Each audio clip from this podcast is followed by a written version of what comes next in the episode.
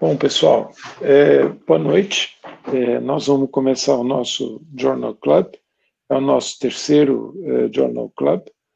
Ah, e hoje nós vamos ter o prazer aqui de ouvir o, o Rodrigo Toniol.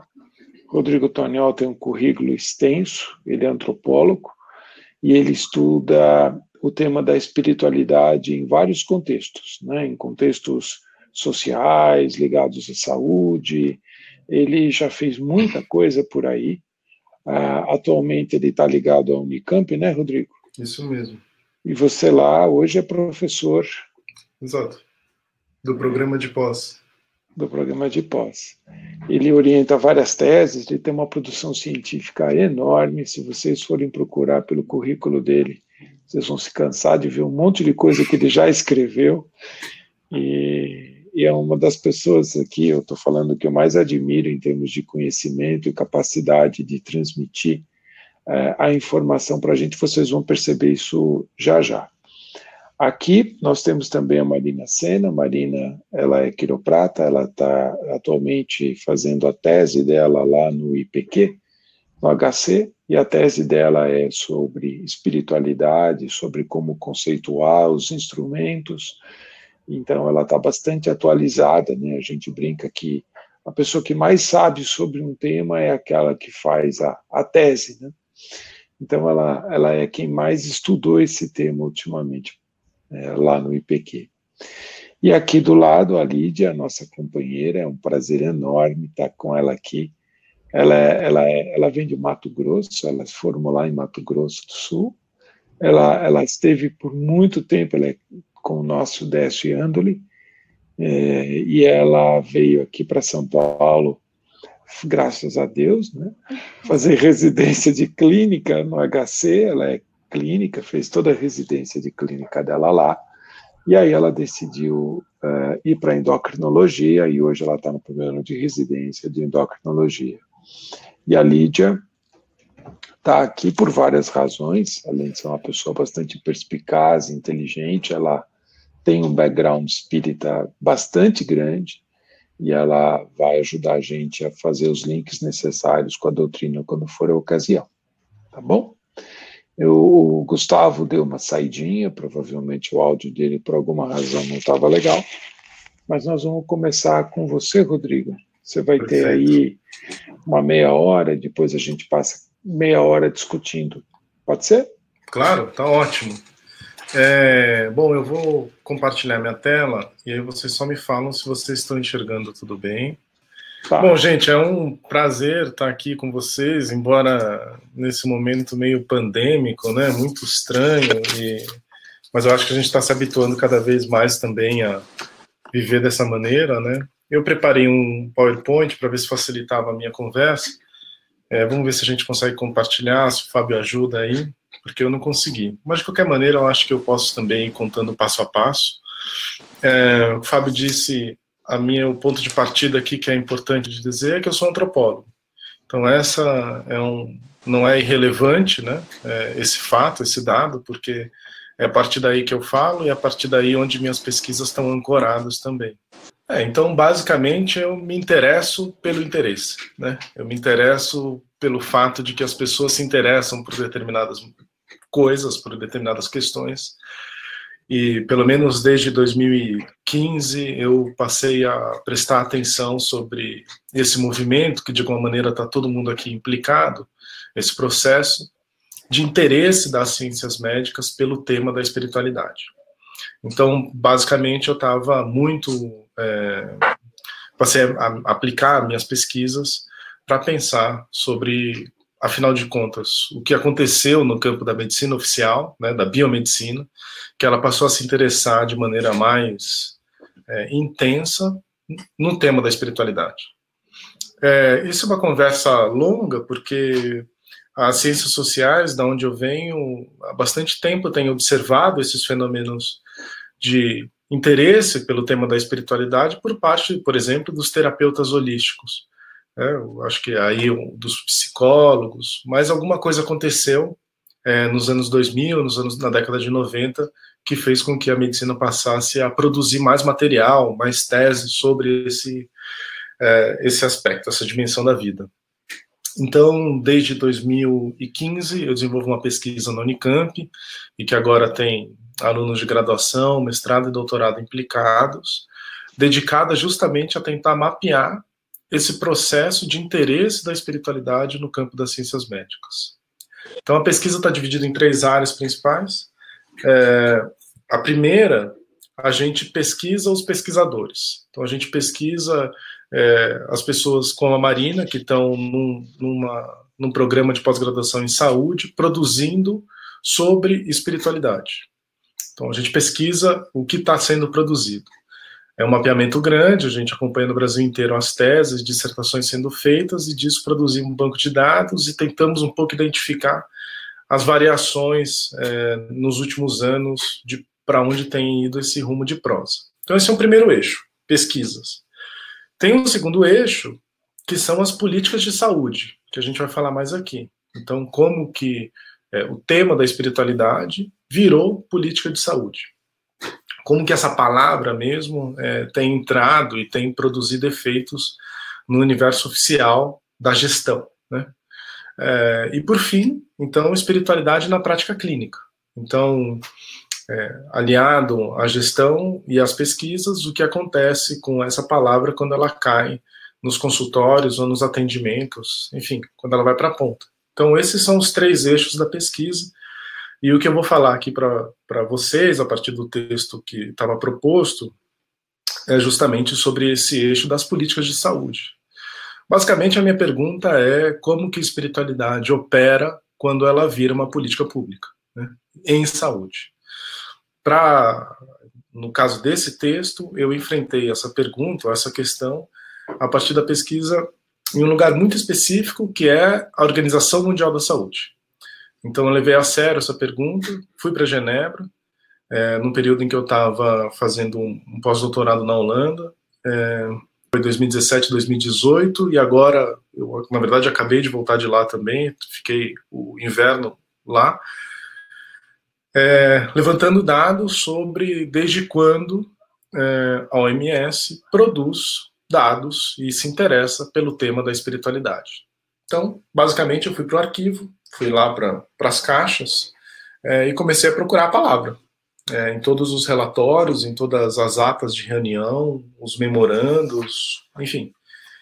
É, e aí, surpreendentemente para mim, é, eu descobri que a discussão sobre espiritualidade na OMS começou em 1948, é, só seis meses depois da própria organização ter sido criada. Então, isso para mim foi de muita surpresa, porque jogou mais água nesse moinho de que tem um processo intenso de oficialização dessa conversa de espiritualidade no campo médico. Agora, aqui tem o primeiro ponto.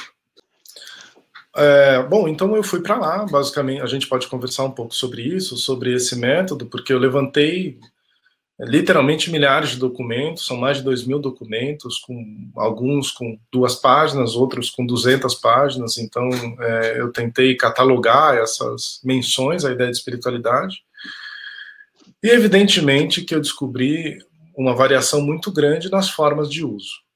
Então, esse é um primeiro aspecto. Eu encontrei espiritualidade sendo descrita nos documentos oficiais da OMS, como uma dimensão da saúde, como um valor, como um direito, como uma noção relacionada às medicinas tradicionais, como uma dimensão do bem-estar. É, ou seja, o sentido de espiritualidade variou muito. E aqui tem um primeiro ponto que para mim é muito importante nessa conversa, que é eu estou pouco interessado em dizer o que é espiritualidade, afinal de contas. Eu estou mais interessado em acompanhar as variações. Você pode passar, então? É, aí essa é uma foto da primeira reunião, né? Pode passar. E aqui estão essa, alguns desses exemplos de documentos. Você pode passar umas três ou quatro vezes, Fábio?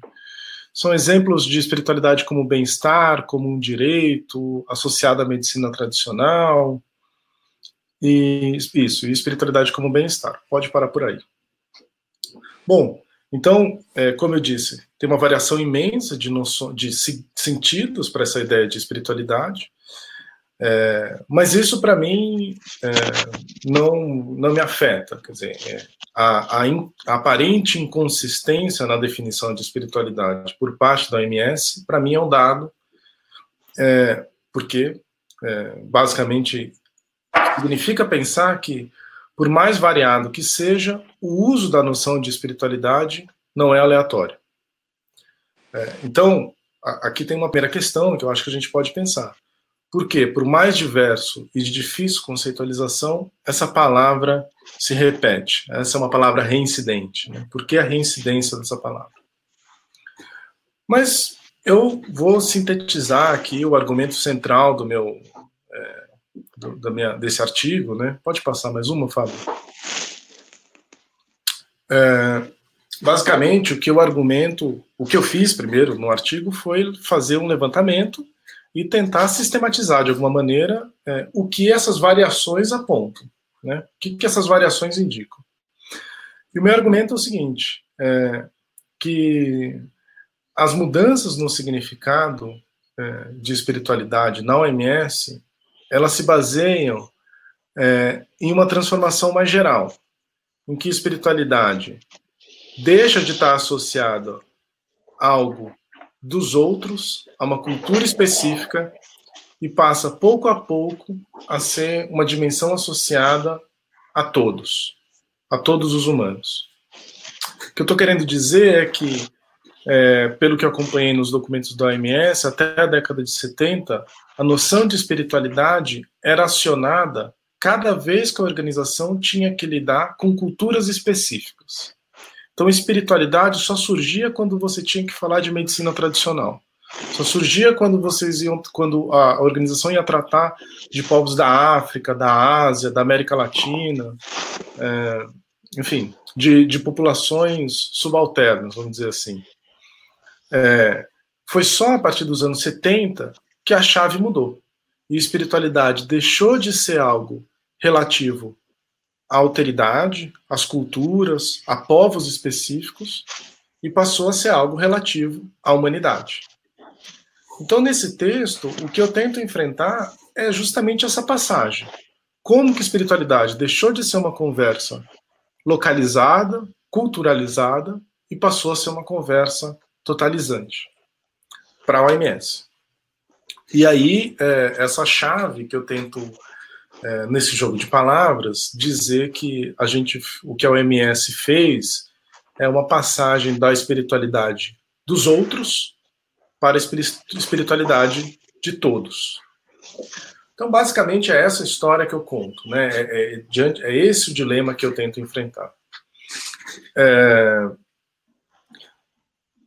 então, é, é disso que se trata. Eu, eu a gente pode explorar isso de muitas maneiras, pode conversar sobre isso de várias formas, porque é uma das hipóteses fortes que tem surgido nesse projeto de pesquisa é justamente aqui essa passar, essa totalização da espiritualidade como algo relativo a toda a humanidade, é um processo que a gente pode acompanhar quando a gente lê também os trabalhos de medicina. Pouco a pouco, a espiritualidade sai da chave da subjetividade e vai entrando na chave de marcadores é, biológicos, por exemplo.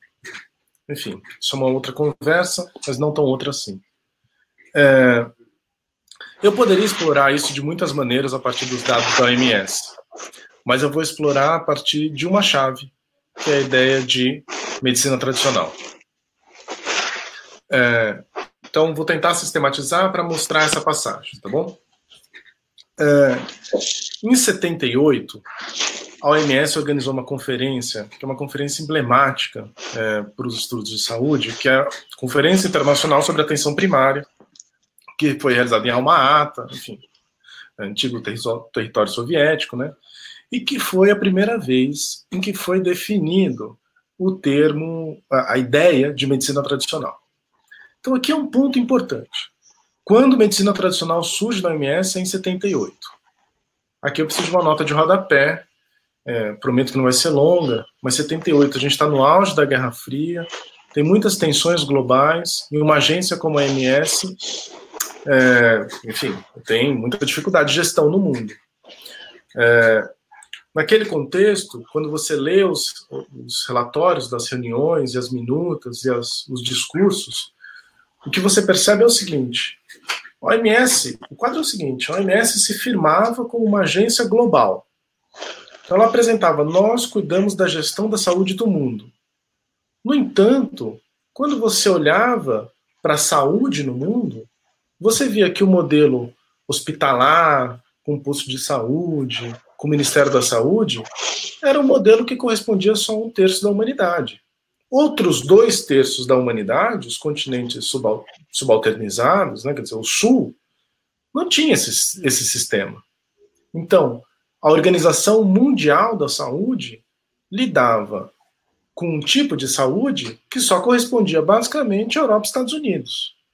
Então, a Organização Mundial da Saúde, fazendo gestão de hospital, não tinha nada a dizer sobre África, boa parte da América Latina, Oceania e Ásia. Qual foi a, a, o processo, então? Foi justamente dar um nome para essa medicina não biomédica. Esse nome para medicina não biomédica é medicina tradicional. E aqui tem um processo é, é, bem elementar, assim, qualquer processo de gestão de saúde, qualquer análise de política, que é reconhecer, legitimar, também é regular. Então, na medida em que a OMS reconhece e legitima a noção de, de medicina tradicional, cria uma categoria para dar conta desse troço, ela passa a também poder fazer a gestão desse negócio. Então, na medida em que a OMS cria a noção de medicina tradicional, ela também reivindica para si o lugar de gerir isso, né? de alguma maneira. Ela coloca sob o seu escopo os dois terços do mundo que estavam faltando. E aí a primeira definição de, de medicina tradicional é essa: a soma total de conhecimentos, habilidades e práticas baseadas em teorias, crenças e experiências nativas de diferentes culturas, explicáveis ou não, usadas na manutenção da saúde, bem como na prevenção, no diagnóstico e no tratamento de adoecimentos físicos e mentais. Muito bem. Em um documento mais recente, a OMS define medicina tradicional desse outro jeito e aí eu queria que, enquanto eu fosse lendo, vocês fossem enxergando um mapa mundi e acendendo as luzes dos continentes. E aí vocês vão ver exatamente sobre quem ela está falando quando ela fala de medicina tradicional. Então, essa segunda citação. Ao longo da história, asiáticos, africanos, árabes, nativos americanos, somos nós, oceânicos, centro-americanos, sul-americanos, e outras culturas desenvolveram uma ampla variedade de sistemas nativos tradicionais. A medicina tradicional pode se codificar, regular, ser ensinada e praticada de maneira aberta e sistemática, além de se beneficiar ainda mais é, de milhares de anos de experiência. De acordo com essa definição, então, é, medicina tradicional é justamente essa medicina dessa parte do globo, né, que nós pertencemos. É, mas mais do que isso, a medicina tradicional, ela presume dois aspectos fundamentais. O primeiro aspecto é que medicina tradicional é cultural. Então, medicina tradicional tem a ver com uma, um sistema cultural. E o segundo aspecto é que medicina tradicional está legitimada não pela ciência, mas pela história. Então é o saber milenar que legitima a medicina tradicional. Tem uma provocação de antropólogo aqui, que é justamente o, fato de da biomedicina não ser incluída como medicina tradicional, né? Como se a biomedicina tivesse surgido fora da cultura, fora do tempo e sem história, né? Mas esse é o truque da ciência sempre, né? É, eu acho que parte do processo do antropólogo é de culturalizar a biomedicina. Então, quando eu tento contar essa história das ideias na medicina, sobre a medicina, né, eu estou também dizendo, olha, essas ideias elas surgem de um determinado lugar, por um determinado contexto histórico, não tem nada que cai do céu. Mas, enfim, vamos voltar lá. Então, a ideia de medicina tradicional está fundada na, ideia, na cultura e está historicamente legitimada. É, e é justamente aí, então, nesse horizonte distante dos povos da Ásia, da África e da Oceania, que têm os seus saberes tradicionais reconhecidos, que a OMS passa a usar a palavra espiritualidade de uma maneira mais sistemática. Então, espiritualidade vai entrando de contrabando nos documentos, quanto conforme essa conversa é, sobre medicina tradicional avança.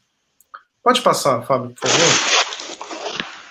Então, eu fui atrás dessa, dessa dos atores principais que criaram essa noção de medicina tradicional. Da onde veio essa ideia? E é aí que eu encontrei que cinco anos antes é, dessa, desse evento, em 1978, dessa conferência, a Organização Mundial da Saúde iniciou uma parceria com a Comissão Médico Cristã, que é uma iniciativa do Conselho Mundial de Igrejas, é um, é um, é um conselho evangélico, né, luterano principalmente. É, enfim, eu não tenho tempo aqui para explorar tudo que envolve essa parceria. Mas, de qualquer maneira, aqui tem dois aspectos, dois aspectos que são bastante importantes. O primeiro é que é, os evangélicos, né, os, os, grupos religiosos, eles tinham hospitais espalhados por todo o mundo. E foi no, nos anos 70 que eles programaram uma mudança de gestão da forma desses hospitais. Esses hospitais eles estavam basicamente montados nas capitais dos países, os países que muitos deles ainda eram colônias, mas o que eles percebiam era que as populações não chegavam até eles. Claro, você tem lá um hospital em Acre, o interior de Gana está inteiro descoberto. Não tem um sistema de saúde capilarizado que faz o cara do interior ir para a capital. Não existe. Então eles transformaram a gestão e passaram a apostar numa outra lógica, que é uma lógica de vamos construir centros menores no interior dos países. Para fazer isso, para sair da capital, que era onde a burocracia da, do, da colônia, a burocracia colonial, estava estabelecida, e ir para o interior, você tem que fazer alianças, você tem que encontrar e, e se relacionar com a população nativa. E aí, é, esses grupos evangélicos perceberam que os atores fundamentais para eles fazerem as alianças eram justamente é, os é, curadores, os curadores locais. Então, basicamente, esses grupos evangélicos estavam identificando o fato de que, sem a aliança com esses curadores, não havia nenhuma possibilidade de alcançar o grosso das populações desses países que praticavam medicina tradicional. É isso. Aqui tem várias passagens que são muito interessantes, porque esses caras que eram hereges, ou né, nem eram hereges, mas que na verdade eram, é, enfim, eram simplesmente pagãos, né? É, foram convertidos para a igreja, igreja, né? Foram convertidos em agentes de saúde. Então, os xamãs foram incorporados no sistema de saúde desse novo processo que o Conselho Mundial de Igrejas estabeleceu. Um segundo ponto é que é, esse esse novo processo do Conselho Mundial de, levado a cabo pelo Conselho Mundial de Igrejas, né, essa reestruturação dos hospitais evangélicos, é, elas tinham como um, um princípio a lógica holística. Então, tinha uma certa compreensão do humano é, como uma totalidade, com uma perspectiva bastante religiosa, naquele caso dos evangélicos, mas que se adaptava muito bem à realidade nativa, né? que também, é, na imaginação dos evangélicos, era holística.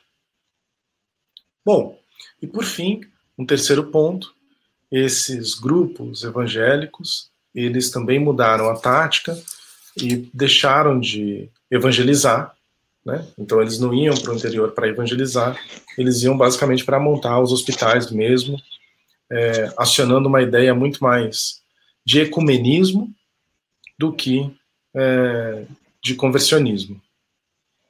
Por que, que toda essa história importa? Toda essa história importa porque o Conselho Mundial de Igrejas é um ator muito relevante na medida em que ele começa, ao longo de todos os anos 60 e início dos anos 70, a divulgar essas ações, que surtem efeitos.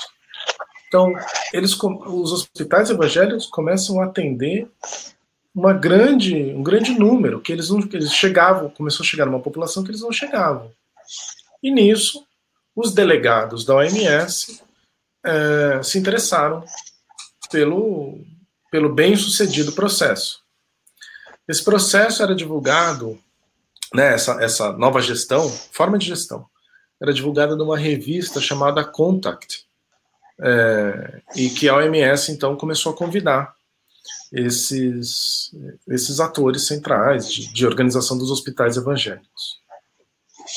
Bom, o que importa aqui que, dessa história, o que eu queria destacar é que, primeiro, essa aliança com um grupo religioso por parte da OMS, que não é incomum, mas de qualquer maneira é via um grupo religioso com essa ideia de espiritualidade aparece. E tem uma segunda camada aqui, que é o reconhecimento como espiritualidade por parte dos religiosos, né, por parte dos religiosos sobre a prática dos nativos, dos xamãs, era uma forma também de não reconhecer ou de não dizer que aquilo que estava sendo praticado era religião. Não sei se eu fui claro aqui, quer dizer, é quase como dizer o que você, o que esse povo faz não pode ser religião. Eu tenho que criar uma nova, eu tenho que apostar em uma outra categoria aqui é, que não seja essa. E aí você aposta nessa categoria de espiritualidade, que está carregada por essa noção de que espiritualidade é aquilo que transcende a história. Então, assim como medicina tradicional é algo milenar, é algo cuja legitimidade transcende qualquer instituição, espiritualidade também se presta a isso como categoria. Então, é, essa, o que eu estou querendo dizer é que essa ideia de espiritualidade como algo que transcende a religião, ela só surge quando religião se firma como uma categoria importante. Quase como essa conversa é bem longa assim, mas é quase como uh, a ideia de religião, ela surgiu na modernidade ocidental modernidade, espiritualidade também. Sem religião não haveria espiritualidade. Bom, é, isso é um, um, longo parêntese, mas o que importa aqui é que é, espiritualidade então estava dedicada, né, o que eu mostro no texto, a esse, tratar desses povos. África, Ásia, Oceania, América Latina. Mas aí, a, acontece um processo muito interessante, que é uma prática de medicina tradicional é descolada do seu sistema cultural e é apresentada como prática. A yoga. A yoga é um elemento fundamental para entender é, esse processo de desculturalização da espiritualidade da OMS. Pode passar, Fábio? É, a yoga foi a forma. Então, é, para deixar claro, é, espiritualidade na OMS, para a OMS, até os anos 70, era sempre um sistema cultural. Invariavelmente. Até que é, os, os, grupos de, de delegados da Ásia passam a apresentar yoga como uma prática e não como um sistema cultural. O que não é qualquer coisa. Não é qualquer coisa fazer essa passagem. E aí vamos lá ver uma, é, duas, duas citações da yoga, que eu acho que mostram bem essa diferença de apresentação. Primeira citação, num documento de 2002, é, que fala sobre, é, que apresenta a yoga como uma jornada espiritual, como um, uma prática de desenvolvimento para a evolução espiritual mas que também pode ser usada para o alívio de doenças e de, de, enfim, malefícios, né? Então, esse é um primeiro ponto. A yoga é apresentada em si como algo associado à espiritualidade, mas que também pode contribuir para é, a saúde da população. Aqui tem um outro ponto importante, uma outra camada nessa conversa, que é assim: medicina tradicional era medicina de um povo para um povo. Então, a medicina dos Yanomami é medicina para os Yanomami. O que o processo de reconhecimento da yoga como prática fez foi transformar essa prática, que em princípio era de um grupo específico, em uma prática que pode ser universalizada. Uma pergunta que a gente pode se fazer sempre é: por que mesmo, se a yoga era uma prática é, característica de grupos religiosos da Ásia e de parte da África, é, por que, que ela foi, ela, por que, que ela obteve sucesso em ser destacada como uma prática em si e outras práticas igualmente relevantes que tinham o mesmo trajeto não foram destacadas? Quer dizer, por que mesmo que um tipo de prática dos indígenas da América do Sul não foi destacada como uma prática que pode também ser universalizada? Uma série de coisas aí no meio do caminho, mas o que eu quero explicitar aqui é que é, essa citação seguinte é, cita, é, uma das citações de, que, que para mim mostra de maneira muito emblemática como que uma prática que antes uma prática passa a ser desculturalizada. Então percebam na, no, no, trecho que eu vou ler é, a linguagem científica virando a legitimadora da prática, enquanto toda a noção de cultura e a noção de tempo, de história sai de cena. Então, olha lá, como aparece a yoga aqui. Atualmente, isso é uma citação de documento oficial. Atualmente, há evidências cientificamente validadas em vários níveis, desde estudos de caso até ensaios randomizados com duplo cego, controlado por placebo, que atestam a eficácia de algumas técnicas psicoespirituais. O maior conjunto de evidências tem sido sobre meditação e yoga. Vários desses estudos sugerem que a yoga é benéfica para o controle de fatores de risco de doenças coronárias, como também é eficaz contra a hipertensão, obesidade, dislipidemia, estresse mental e diabetes mellitus. De acordo com estudos científicos, a yoga pode atrasar a progressão da doença cardiovascular arteriosclerótica, ao mesmo, ou mesmo fazê-la regredir. Yoga não tem efeitos colaterais e tem baixo custo. Portanto, recomenda-se, aqui é muito importante, né? Recomenda-se difundir yoga entre os países membros da OMS, uma técnica saudável e holística de promoção de bem-estar físico e mental e eficaz para a prevenção de doenças cardíacas e doenças relacionadas ao estilo de vida. Não é pouca coisa o que está acontecendo nessa situação, porque justamente a gente sai de uma chave de medicina tradicional como medicina dos outros e para os outros e vai para uma chave da medicina tradicional, que deixa de ser tradicional, e passa a ser apresentada como uma prática que pode ser estendida a toda a humanidade. Nesse processo, é, tem resquícios. Então, uma das minhas apostas que eu observo nesses documentos é que, ao fazer essa passagem da medicina tradicional para essa medicina complementar alternativa, que é a yoga, ou, ou para essa medicina que a yoga passa a ser representante, a ideia de espiritualidade vai em contrabando. Então, yoga deixa de ser uma noção relativa à medicina tradicional, mas ao mesmo tempo ela leva com ela a herança da medicina tradicional associada à espiritualidade. Então, a entrada, do, a entrada forte do tema da espiritualidade é, na OMS tem a ver com essa passagem de alguns de algumas práticas. Você pode passar mais um, mais um por favor, então? É, então, é o que eu, é a yoga que eu reconheço como um dos primeiros movimentos de promulgação disso que eu chamo de espiritualidade de todos. É, eu vou parar por aqui, né? Eu só vou apontar mais algumas duas questões, alguns dois pontos é, que são importantes, mas esse trecho que eu vou ler é um trecho bastante é, importante, é um documento de 1984 de uma Assembleia Geral da OMS, em que tem a seguinte resolução. É, vou ler e faço alguns comentários e a gente pode conversar.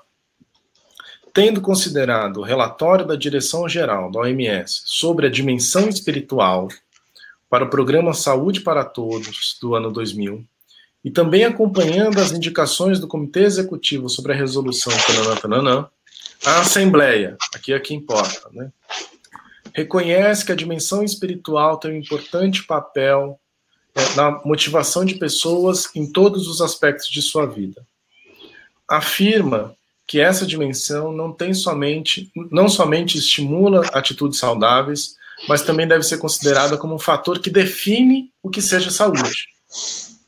Convida todos os seus estrados membros a incluírem essa dimensão espiritual em suas políticas nacionais de saúde, definindo-a conforme os padrões culturais e sociais locais.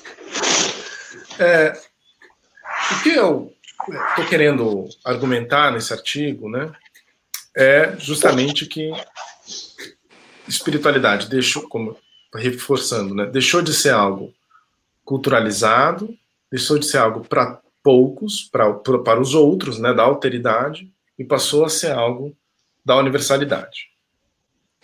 Quando eu me dedico ao tema da medicina tradicional, eu estou tentando demonstrar como que esse processo se deu. Uh, fundamentalmente, e eu paro por aqui, a ideia é mostrar que espiritualidade sempre esteve, ou esteve desde o início da, é, como uma palavra de importante no deba nos debates da OMS, mas o significado dela mudou. Mais do que o significado dela sendo alterado, é que o endereço dela mudou. Então, até os anos 70, o endereço da espiritualidade era para a cultura, era para a alteridade. A partir dos anos 70, o endereço da espiritualidade passou um programa de saúde para todos. Isso não significa, no entanto, que os processos que envolveram a medicina tradicional e a espiritualidade culturalizada não tenham sido importantes para esse novo legado da espiritualidade. É, termino dizendo, então, que essa noção do trabalho do antropólogo é sempre o de desconfiar desses, dessas explicações universalistas. Então, nenhum universal surge do nada. Então, a minha pergunta é como que essa ideia de espiritualidade como algo universal emergiu e se consolidou como na OMS? Essa ideia de espiritualidade como é, como, como é, a OMS chegou a decretar em 84 que espiritualidade é parte da dimensão da saúde humana. Então, essa é a pergunta. É, eu, nesse texto, enfrento aqui, fui comendo algumas partes importantes, mas nesse capítulo que, que, que eu disponibilizei aí, enfrento algumas dessas passagens que são cheias de meandros, é, mas basicamente é reconhecer que, de fato, a OMS afirma a espiritualidade como uma dimensão da saúde, mas que esse é só o ponto de, de chegada de um processo muito longo é, e que envolve, enfim, é, atores não esperados e também sentir significados para a própria noção de espiritualidade bastante diversos. Legal. Bacana, Rodrigo. Fantástica a tua apresentação. Muitíssimo obrigado mesmo. A gente vê o quanto você conhece, o quanto você estuda e o quanto você questiona, né? O papel do antropólogo. É muito bacana isso. E é fantástico.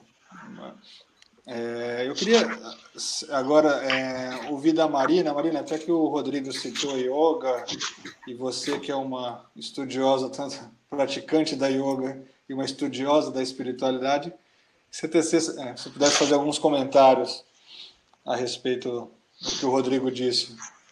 Obrigada pela oportunidade de estar aqui. É, Para mim é uma alegria sempre poder estar na companhia, é, ouvindo e pensando junto com o Rodrigo.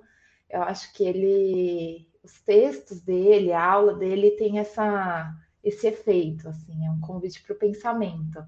E a gente, estando envolvido dentro da prática, né, eu como tendo a formação tanto em quiropraxia quanto em yoga, que são práticas integrativas, e agora tendo esse estudo dentro do Instituto de Psiquiatria, poder ter esse momento de reflexão acerca da própria prática é fundamental para a gente é, não entrar simplesmente na aplicação técnica.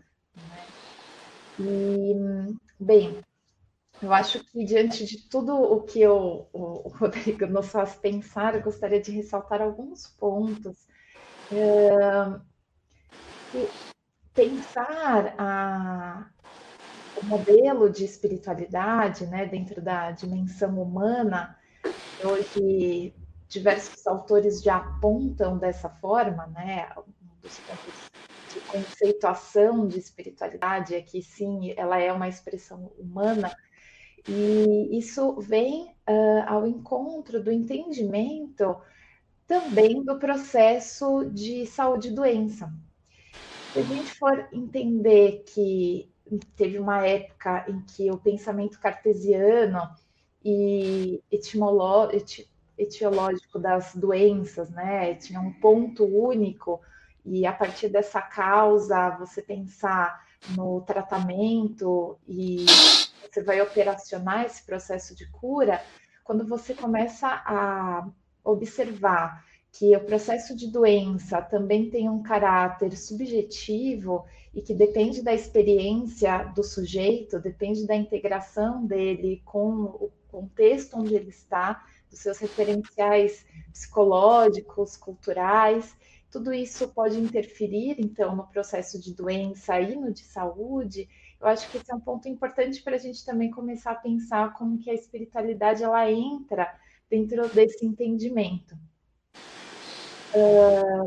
pensar o yoga dentro disso é olhar para uma prática, né? Se a gente pode definir assim, né? Como esse último, é, esse último trecho que o Rodrigo leu do yoga como uma prática que veio dentro de um contexto oriental, composto de toda a mística, né? Quando um ocidental olha para pensa na Índia antiga, logo tem um deslumbre né, do misticismo e de toda a mágica que pode estar envolvida dentro desse contexto, e identificar essa, a prática do yoga, então, como sendo tradicionalmente considerada como uma escola de ponto de vista. Existe uma palavra no sânscrito chamada darshana, que é exatamente uh, uma categorização, a gente pode dizer assim, de alguns, algumas formas de pensamento que foram surgindo dentro da Índia antiga, e o yoga é uma delas, que traz uma teoria a respeito de como a gente pode enxergar desde a criação do mundo, a criação do homem e até o seu próprio o sentido da sua própria vida. Uh, o que a gente tem hoje como prática, que é o desenvolvimento de posturas, de respiração, de técnicas em si, é, veio num período até posterior, como uma forma de vivenciar esse ponto de vista. Que a gente tem hoje de forma acessível, né, que é a vivência do yoga através das posições, muitas vezes essas posições mirabolantes, que intrigam tantas pessoas e que hoje estão dentro do universo de quantos likes a posição vai conseguir trazer no Instagram. Um, tudo isso tem uma referência a um contexto posterior uh, do surgimento do yoga em si, do surgimento do yoga, que se referem a mais ou menos uh, que eles consideram a idade média da Índia, por volta do século XIV, do século XVI, em que o yoga ele passa a ser visto como uma ferramenta que vai englobar o corpo dentro do processo de vivência do sagrado. E esse é um ponto que eu acho importante a gente ressaltar, na hora de pensar a espiritualidade. Antes, na origem do yoga, o corpo era visto como um obstáculo, assim como em diversas outras, uh, outras escolas e até mesmo contextos religiosos. E a partir dessa, desse século XIV, uh, a partir de alguns textos, que surge o Hatha Yoga, que traz o corpo como uma ferramenta para esse processo de vivência do sagrado e de entendimento do próprio ser. E cuidar do corpo, cuidar daquilo que você come, da forma como você vive, esses hábitos, a modificação dos hábitos, ele surge a partir daí. E, lógico, aplicado dentro do contexto do, daqueles indivíduos, né? Então, hoje a gente tem a propagação de um yoga que prioriza ainda a vivência de algumas técnicas, mas uh, muitas vezes destituído desse caráter. Para que que você está fazendo essas técnicas todas, não é? E, e, esse é um ponto que acho que vale ressaltar, que tem a ver com a espiritualidade do que é o yoga. A gente olha para as práticas integrativas e complementares do próprio SUS, uh, a gente não vê o relato de espiritualidade, não se vê a abordagem do aspecto espiritual na política nacional integrativas. Então, existem alguns saltos que acontecem e que a gente não consegue, eh, não é claro ainda o porquê desse paradigma, talvez da falta de clareza do próprio contexto e do próprio significado da palavra espiritualidade, que muitos confundem com religiosidade, religião, e que pode sim estar atrelado, mas não necessariamente. Uh, e o quanto que isso pode envolver o próprio preconceito daqueles que estão na linha de frente dos profissionais de saúde, uma falta de treinamento mesmo dentro dessa área, tanto da, competência cultural, dos contextos espirituais, quanto das práticas integrativas. Bacana, muito legal. É, Marina, você como médica, você como é que você vê tudo isso? Que o Rodrigo e a Lídia. Desculpa. O Lídia, desculpa. Como é que você vê tudo isso que a Marina e o Rodrigo falaram? Você como médica. Nossa, a espiritualidade me ajudou agora usando o conceito espírita da palavra, porque o Fábio falou que eu ia falar os, os, os links com a doutrina espírita, errou, né? Mas eu adorei a sua pergunta, eu acho que é, ela é a que mais me cabe, né? Como é que eu vejo isso tudo como médica? Porque eu acho que o convite do Rodolfo veio no contexto de, desde o começo da minha graduação, acho que desde o segundo ou terceiro ano, eu ter participado de iniciativas de abordagem de espiritualidade na prática clínica. Né? Então, a gente fundou uma liga lá de saúde e espiritualidade e começamos primeiro a desenvolver atividades práticas, simulações, ir, a, ir à beira de leitos, e depois começamos a pesquisar sobre isso, lá na própria universidade onde eu, eu me graduei. E aí fiquei trabalhando muito com pesquisa nesse assunto, com, nesse aspecto com o Jean, e até com o próprio Rodolfo. É, e eu adorei o texto. Primeiro, gostaria de dizer, Rodrigo, porque me acrescentou muito, porque a minha vivência com esse tema ela vem muito na, da, das evidências relacionadas à saúde, da praxis disso na beira-leito com o paciente, e não tanto esse olhar antropológico e da, da lide das humanas, o que me acrescentou demais. Inclusive, ver lá no começo do processo, quem tiver a oportunidade de ler, de ler o artigo na íntegra, de ver é, as interfaces e os membros que você nos mostra sobre, por exemplo, como isso tudo surgiu junto com a atenção primária em saúde, por exemplo, é, enfim, é, dentro do contexto cultural de cada localidade, como as culturas ditas subdesenvolvidas e oprimidas foram preponderantes nesse processo. Eu nunca tinha tido é, esse, essa percepção do quanto é, as sociedades e populações, até certo ponto marginalizadas naquela aquela época, foram fundamentais como força de pressão para fazer esse aspecto do espírito, esse aspecto do sagrado, do místico, do metafísico, ganhar espaço dentro de um diálogo, é, enfim, é, até, até grande ponto, até grande parte preconceituoso, né, quanto a tudo isso. Enfim, É, na pergunta do Gustavo, é, como é que eu vejo como médica isso tudo, é, eu vejo com muito bons olhos. E acho que por uma razão é, muito, muito clara para mim.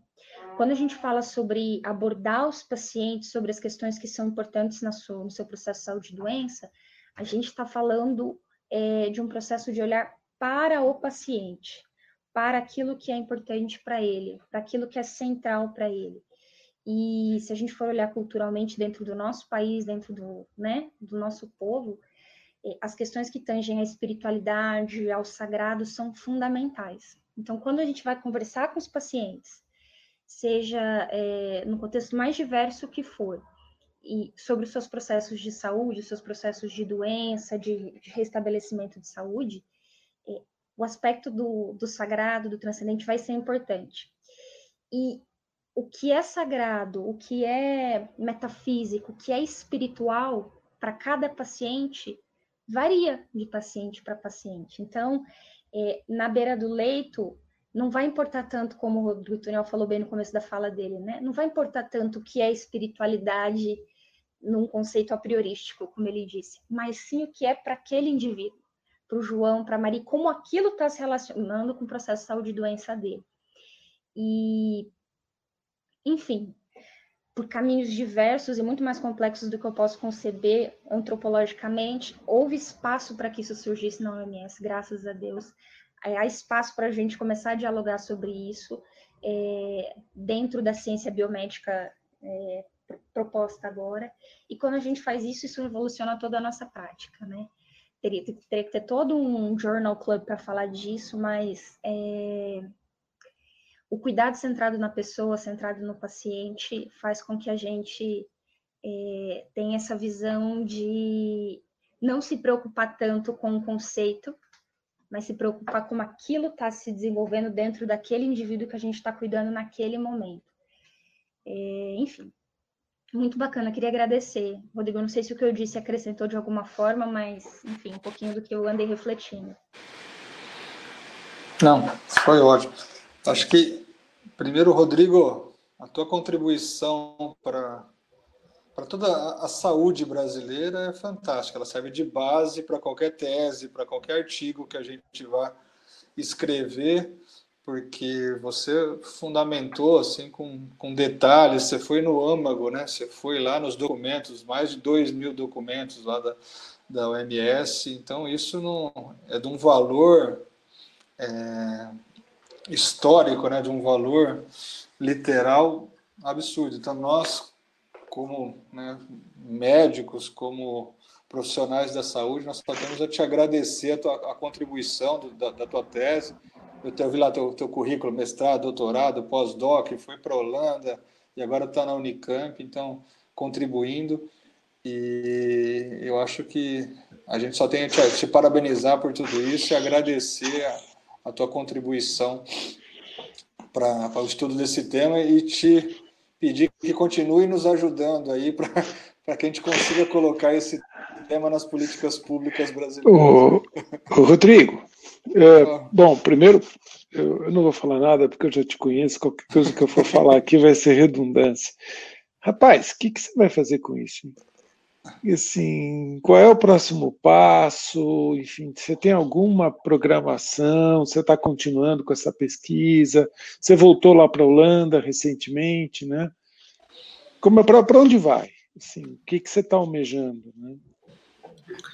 Bom, gente, muito obrigado, assim, Marina, Lídia, Gustavo, Fábio. Agora, acho que essa é uma conversa mesmo, né? Eu sempre é, fiz essas pesquisas em muito diálogo com profissionais da saúde. De verdade, eu, isso eu poderia fazer de outro jeito, né? Eu, é, eu, poderia simplesmente não travar esse diálogo, mas isso sempre foi uma coisa que para mim me importou. É, e eu, eu, vejo muitos benefícios nesse diálogo, nesse olhar, nessa, nesse tipo de troca. É, eu queria falar duas coisas, na verdade, e aí enfrentar né, falar um pouco sobre a questão que o Fábio levantou, né, o que fazer com tudo isso, que é um dilema, mas que eu acho que apontam para desdobramentos.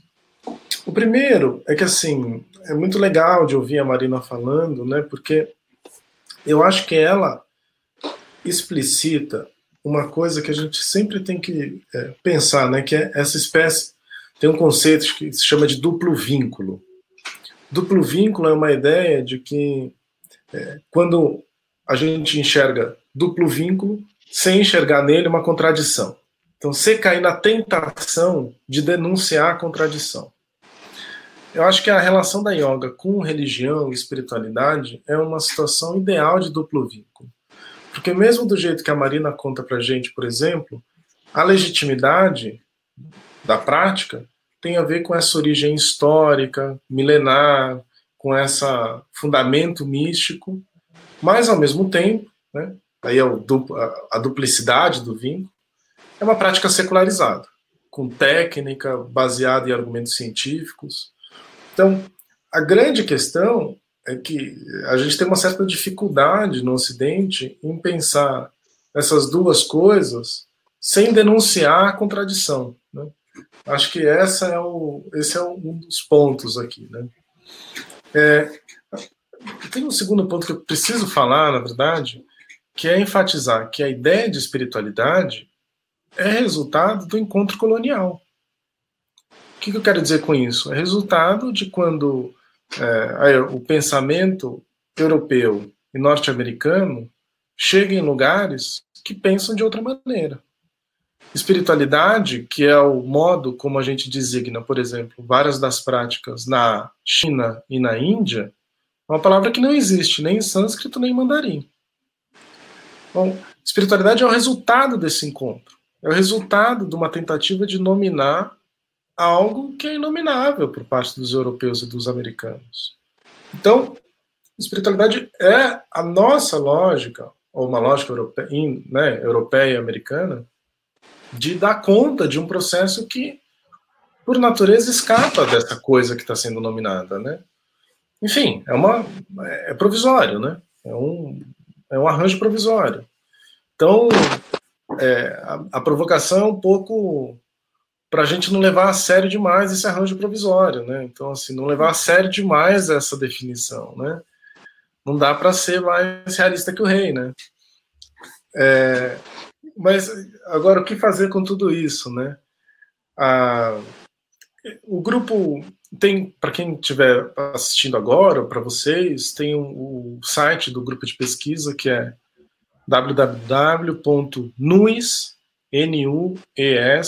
www.nues.com.br, que é o site do grupo de pesquisa que eu organizo e coordeno na Unicamp. E a gente, assim, Fábio, nós somos agora 15 pesquisadores, desde a graduação até pós-doutorado e pesquisadores sêniores, tentando fazer esse mapa no Brasil. Então, a ideia é até o final de 2022, esse é o nosso prazo, é um projeto apoiado pela FAPESP, projeto grande, um projeto temático, é, de fazer essa história das ideias da espiritualidade na medicina brasileira. Então, tem, por exemplo, uma mestranda agora, que é uma argentina, chamada Florência é, Chapini, é, que está pesquisando as ligas, que são parte fundamental dessa história. É, é, é entre a institucionalidade, entre o departamento e a, a organização espontânea dos estudantes. As ligas estão tá nesse meio do caminho, né? É, tem uma outra estudante que está pesquisando também os cuidados paliativos, que eu acho que é um outro núcleo de gravitação dessa da, da, da conversa sobre espiritualidade na medicina brasileira. Tem uma que está fazendo o levantamento de todas as teses e dissertações para construir um banco de dados que vai ficar disponível para todo mundo, defendidas sobre espiritualidade em, em programas de saúde. Então ela está levantando tudo é muito interessante, porque você vê o, o pulo na curva, né? Assim, tem um salto de curva é, que é muito exponencial. E aí você começa a se perguntar o que que produziu isso, né? O que que, que, que é, o que, que causou isso, né? o que, que permitiu esse salto. Então, assim, o que fazer com isso? A ideia é que no final desse, desse trajeto a gente tenha uma uma história provisória, ainda que seja, desse processo de oficialização da espiritualidade no campo da medicina. Então, contar essa história. É, contar essa história e mostrar como ela foi possível. Porque tem é isso, né? Quer dizer, tem várias coisas que vão se articulando. Então, a Marina mencionou as práticas integrativas e complementares, que é uma política que está dedicada a conjunto de práticas terapêuticas e que, enquanto política, não necessariamente menciona a ideia de espiritualidade, mas por alguma razão dá força para a ideia de espiritualidade no SUS. Então, uma das questões é entender como que esse, por alguma razão, acontece, né? Quer dizer, o que, o que, que é esse que implícito que faz com que essa política traga para o debate da mesa do gestor o tema da espiritualidade. É, então, é, então, enfim, lá no site vocês vão ver, tem o rosto de todo mundo e, e o que, que, cada um está fazendo do, do, grupo de pesquisa, né? É um, um processo longo, difícil, né? Porque é, a minha sensação é que a gente abriu uma caixa de Pandora, assim, né? É uma, uma coisa com, você puxa um fio e vem um processo muito muito relevante. E claro, não dá para deixar de mencionar a relevância dos espíritas como ator religioso e como ator institucional é, em aportar essa, esse debate para a medicina brasileira. Quer dizer, são atores absolutamente relevantes. Não tem como dissociar essa, esse, esses núcleos, né, esses processos. Acho que é um pouco assim. Do mesmo jeito que os hospitais evangélicos foram importantes para a OMS é, passar a mencionar essa ideia de espiritualidade, no Brasil, o, a relevância dos espíritas é equivalente né, a, a esse processo como debate público da medicina sobre espiritualidade. Então, é, é um pouco é, é, um pouco também entender que a, a, ciência não se constrói só a partir das evidências científicas, se constrói também a partir da disposição de que os cientistas olhem para determinados temas. Então a pergunta é um pouco assim: o que mudou nessa disposição. Ah, o Fábio projetou aqui o site. Esse é o título da pesquisa, do, do temático, né? Espiritualidade institucionalizada. Políticas públicas, usos clínicos e pesquisas médicas na legitimação da espiritualidade como fator de saúde no Brasil. Então, é isso. A gente está tentando falar sobre espiritualidade como algo do mainstream, não como algo na chave das terapias alternativas, que também são super relevantes, eu estudei isso na minha tese, mas enfim, mas eu acho que a gente olhou pouco para esse processo oficial, né? A gente olhou muito para oficioso, agora é hora de olhar para oficial. Posso fazer uma colocação? Eu me lembro que uma vez, em relação à importância dos espíritas nesse processo, eu me lembro que uma vez eu estava indo para uma viagem para o interior é, do Mato Grosso do Sul com a doutora Marlene Odécio, e nós conversávamos, é, é, a, fundadora da AMI Brasil, né? Nós conversávamos sobre esse processo da importância dos espíritas é, de todas as formas possíveis é, no fomento da ideia de espiritualidade dentro da medicina e da saúde. Né? Ela enfatizava a, a, a, essa importância e, e aí ela, ela nos disse, né? ela me disse, a gente estava parado no carro, ela disse assim: é, toda e qualquer forma que a gente puder encontrar, né, enquanto trabalhador, para trazer a medicina do espírito, é, para trazer humanidade, para trazer amorosidade, para o cuidado, nós arregacemos as mangas e façamos. E eu acho que é muito isso que, que você comentou agora. É ter, ter trabalhador disponível também para se debruçar sobre alguns temas, algumas ideias, alguns afazeres. Não é só a evidência pela evidência. Eu acho que ela sempre nos convocou muito a isso. Isso ficou, né? É, a instituição como um todo, a AMI como um todo, está muito disposta a isso. Tanto é que tem esse Journal Club aí, né? Um exemplo. Bacana. Quer encerrar, Fabio? Pode encerrar. Bom, acho que nós já passamos um pouquinho do horário e, e eu, eu, eu, gosto muito de ouvir o Rodrigo falar. Ele, ele conta a história é, de um jeito que a gente se empolga e por mim eu ficaria escutando ele falar um tempão e vendo esse projeto dele me dá uma coceira assim de, de estar mais próximo, de tomar um café e conversar e, e, e olha, desejo a você sorte. É, porque competência você tem, é, capacidade te sobra, e só dizer que as portas aqui estão abertas, que a gente continue conversando e trabalhando, e que você continue nesse, nesse trajeto lindo que você construiu. Queria agradecer também a Marina por estar aqui, é, ela é minha professora de yoga.